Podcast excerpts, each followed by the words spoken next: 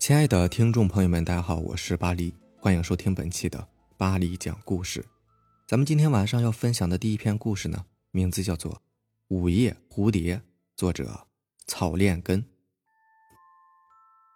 于金海是一个变态狂，他年轻的时候嗜赌成性，将全部的家产都输光了，甚至将年幼的儿子都卖给了人贩子。他的老爹和老妈被他活活的气死，而他呢，却死不悔改。随随便便的就将老爹老妈尸体扔进湖里面，然后将提前准备好的棺材拉出去变卖了，拿着钱进了赌场。当他回来的时候，他老婆也离开了。那个时候，于金海非常的气愤，他感觉老天对他非常的不公。为什么他赌博老是输呢？为什么他的老婆对他不忠呢？从那个时候开始，于金海就开始憎恨这个世界，憎恨这个世界上所有的人，在他眼里。所有的人都对不起他，都应该遭受到他的报复。刚刚开始的时候，于金海并不敢对别人实施任何的报复行为，他将一切的愤怒都发泄到小动物的身上。从邻居家偷来一条小狗，拿来一个大水盆，水盆里面倒满了水和泥沙，再将狗的脑袋按进盆里面，把这条狗活活的闷死。在那条狗死后，于金海进行了开肠破肚，狗的整个肺里面都灌满了泥沙。这让他的心情大好。随后，他又偷来一只猫，将这只猫活活的剥了皮，一边剥皮，一边还往伤口上撒盐。听着猫的惨叫声，看着猫临死的挣扎，他心中的愤怒之情又缓解了一些。渐渐的，于金海的胆子就大了起来，他开始向活人下手了。他的邻居呢是一个孤寡的残疾老头，没什么亲戚，这就是他下手的第一人选。他找来一辆手推车，趁着夜幕的时候进入到邻居的家里，用一双臭袜子堵住了老头的嘴，然后将老头绑在了手推车上。老头被他推到村头的井边，他抱着老头一点一点的向那口深井靠近。老头当然知道他想干什么，可是老头这时候根本无法吼出来，手脚也被绑着，没有办法反抗。当老头的身子被推到井口的时候，老头的眼睛大大的睁开着。眼里面充满着仇恨，于金海看到老头的目光，感觉自己心中异常的兴奋，一用力将老头推了进去。于金海做完这次之后，心情顿时大好，他感觉自己的心里舒服多了，感觉生活之中充满了乐趣。随后，于金海又将目光瞄向了小孩子。这天，他在乡间的土路上看到一个扎着羊角辫的小姑娘，这个小姑娘正在用一张网捕捉蝴蝶，野地里百花争艳。蝴蝶翩翩起舞，小姑娘高兴极了，在翩翩起舞的田野上尽情的欢笑。笑吧，笑吧，一会儿你就不笑了。于金海若无其事的走到一个山包上，四下的观望了一眼，发现周围除了他和这个小姑娘，一个人都没有。他当时高兴极了，以自己最快的速度跑到小姑娘面前，一把捂住了小姑娘的嘴巴，将这个小姑娘抱到了山坳里。到了山坳之后。于金还找了一块大石头，用这块石头的尖锐棱角划破了小姑娘那圆润的脸蛋儿，而后又将小姑娘全身的衣服都扒了下来，接着把小姑娘活活的剥了人皮。整张人皮都被剥下来之后，这个小姑娘还是没有死，而是用一种愤恨的眼神盯着他。看到小姑娘愤恨的眼神之后，于金海顿时愤怒了。他抄起一把粗沙子，往小姑娘没有皮肤的嫩肉上狠狠地摩擦着。小姑娘奋力地挣扎着，痛苦地哀嚎着。挣扎的越是剧烈，哀嚎的越是惨痛，于金海的心情就越是高兴。他喜欢这种感觉，喜欢这种将活人虐待致死的快感。为了让这个小姑娘受到最大的折磨，于金海找了一个野蜂窝，将里面的蜂蜜涂抹在小姑娘的身上，然后又将小姑娘。抱到了蚂蚁群边上，他亲眼看到这个小姑娘被千万只蚂蚁活活的啃死。将小姑娘害死之后，天色已经渐渐的黑了下来。于金海也回到了家中。到家之后，于金海为了庆祝一番，特意炒了两个小菜，还烫了一壶好酒。于金海一个人自饮自酌，一直喝到半夜，才准备收拾桌子。然而，就在于金海收拾残羹的时候，发现他碗里面。居然有一只蝴蝶，蝴蝶，于金海有些疑惑了。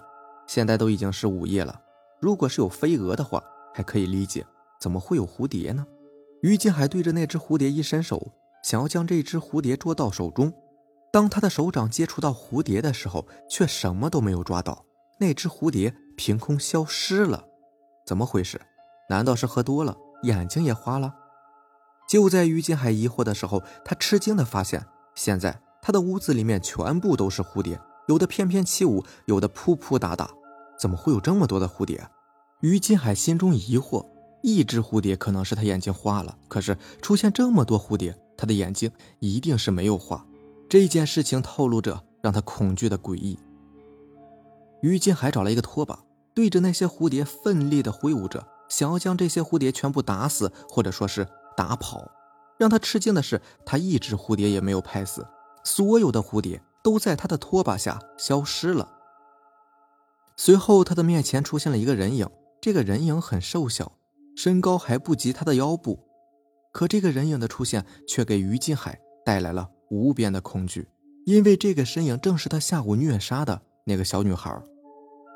这个世界上真的有鬼，真的有报应吗？于金海的心里害怕极了，他现在不知道该怎么面对这个小女孩变成的鬼，他只知道这个小女孩绝对会报复他。他转身想跑，想要从家里面逃出去，然而让他吃惊的事情发生了。他家的房门不知道什么时候已经被锁上了，无论他怎么用力都打不开房门。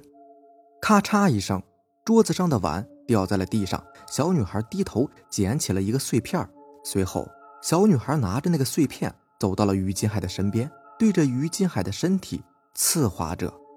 于金海看到自己的身子被小女孩划破，看到了鲜血顺着伤口流下，他的心中害怕极了。他想要呼救，可是。他却喊不出声音来，只能是眼睁睁地看着自己的血肉被小女孩一下一下的划破。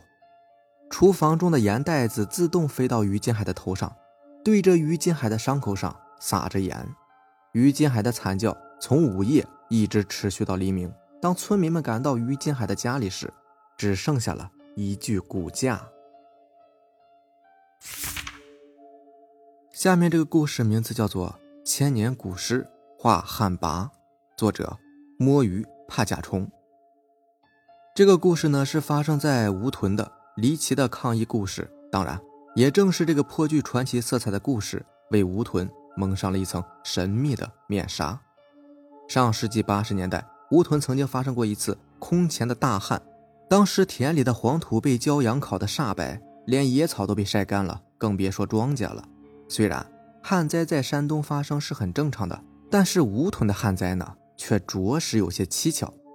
当时山东不旱，市县不旱，连乡镇都风调雨顺，可就单单巴掌大的吴屯，已经多半年未见地雨。据村子里的老人回忆啊，当时也时常有雨云遮蔽天空，却总是只布云不下雨。出村一看，更让人惊讶，屯子周围的一些村庄呢，全部得到了雨水，可就偏偏丢下了吴屯。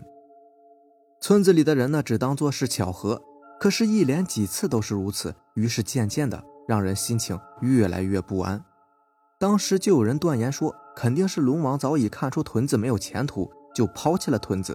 但是也有人说，肯定是谁干了什么坏事遭了天谴，得罪了上天。于是，一时间呢，人心惶惶，村民再也无心生活。这个时候，只有屯东的算婆子整天晃晃悠悠的，在干旱的黄土地上走来走去。然后逢人就叹着气说：“八成啊，是出了旱魃了。旱魃为虐，危害不浅呐。”对于算婆子的话，村民们也是半信半疑。传说啊，自古旱魃有两种，一种是积水的怪兽，另外一种就是人尸所化成的僵尸。有句俗话说得好，叫做“信可逆其有，不可信其无”。既然有可能是旱魃为虐，那首要任务就是要找出旱魃。那么旱魃又会在哪里呢？于是村民们不约而同地认为，这旱魃必是人尸所化，而且旱魃的老巢就在村后的老瓜岗子。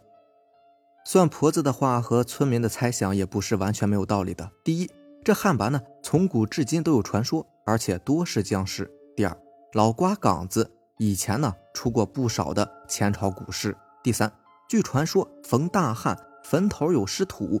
则内必有旱魃，正好巧了，老瓜岗子上至今植被茂盛，说明那里地表仍有水分呢。说起这老瓜岗子，还真是一片充满传奇色彩的荒地。这片土地呢，不大不小，占地二十亩吧。它高出平地大概六七米，上面不种庄稼，是因为土地太碱，所以干脆让它自生野树和杂草。到了冬天呢，谁想要柴火就上去去取。但是，一般情况下，村民上土岗取柴火都不愿太晚回来，因为这里不但是荒地，还是以前的墓地。有不少的孩童每每在大雨过后，都能从岗子上面捡到一些稀奇古怪的瓷片。之后，大人们呢都会命令他们扔回原处，说是晦气。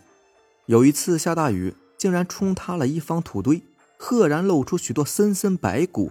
再加上有村民说，当他晚上经过老瓜岗的时候，曾清晰的听到密林中有女人的哭声，更有甚者，有村民直接看见了白影深更半夜吊在土岗子的老柏树上。这些传闻更是为老瓜岗增添了一层浓厚的恐怖气氛。还有一次，三福才家建房子，苦于找不到垫宅基的土，于是被迫上了老瓜岗去挖土。刚一到老瓜岗，三福才呢就听到声声不绝的老瓜叫声，这声音呢。使他不寒而栗，但是既然都来了，就不能空着手回去。于是三福才就拉着车子，硬着头皮扎进了杂草灌木丛生的岗子里。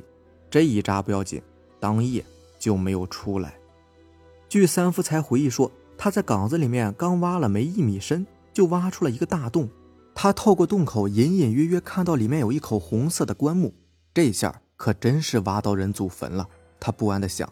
但是没过多久，他的贪心就压倒了恐惧。他想，这里肯定就是以前地主老爷的墓穴，否则呀，不会有这么大的墓室和不腐烂的棺木。之后他进去了，开棺的一瞬间，他惊呆了，尸体竟然没有腐烂，但是已经干瘪。由于恐惧，他迅速取出棺材内的两枚银锭，就急忙准备回家。但是此时太阳已经落山，再加上老瓜岗树木繁盛，所以。此时在岗上竟然如同黑夜，可就在此时，奇怪的事情发生了。区区二十亩的岗子，三福才竟然一夜未能走出来。等听到鸡鸣声后，三福才才踉踉跄跄地摸出了岗子，回到村中。但是他的精神已经严重失常，说话吞吞吐吐，跟吓傻了一样。算婆子听闻此事之后，断定三福才是遇到了鬼打墙，村民更是唏嘘不已。之后呢，三福才又亲自上岗子归还墓主人的银锭，并重新填好墓穴，才算安了心。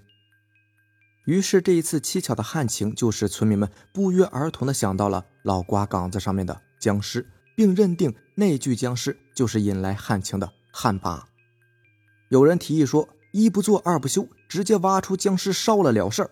但是村民的一些老人呢，坚决不同意。他们的理由是，再怎么说。僵尸也是吴屯的祖先嘛，所以万万不可焚烧啊！既不让焚烧旱魃，又想要得到甘露，那该怎么办呢？于是全村人在算婆子的带领下，一起给那座曾经被三福财挖掘过的坟墓烧纸钱、烧香。但是村民连祷告带烧香，大约折腾了有十几天，仍然是滴雨未下。于是大家又陷入到怀疑之中，心想这世间。恐怕就没有旱魃吧。算婆子好像看出大家的疑惑，于是她猛然折断一根灌木，扫开墓穴旁边的荒草，紧接着一个大洞赫然呈现在大家面前。看到了吧，这个家伙早就成精了。众人一阵沉默，看来呀，他是敬酒不吃吃罚酒了。算婆子一句话打破了村民的沉默。要不咱们用水灌一下洞口吧？旱魃怕水，也许可以压制一下他的旱气。有一个村民提议，那就试试吧。也有人附和道。于是村民纷纷提桶灌水，这一灌还真有了效果。三天之后，果然就下了一场小雨。但是随之又发生了一件令村民毛骨悚然的事情。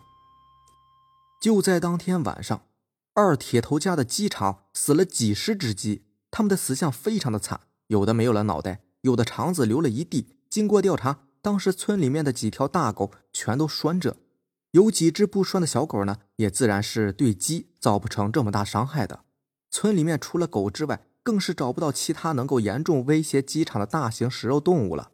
虽然有几只黄鼠狼子，但是量他们折腾也折腾不多严重啊，顶多就是偷一只回去吃罢了。最让人感到恐惧的还不止这些。那天夜里，鸡场遭此大劫，二铁头家的那条凶恶的黑背狼犬竟然都不敢吭一声。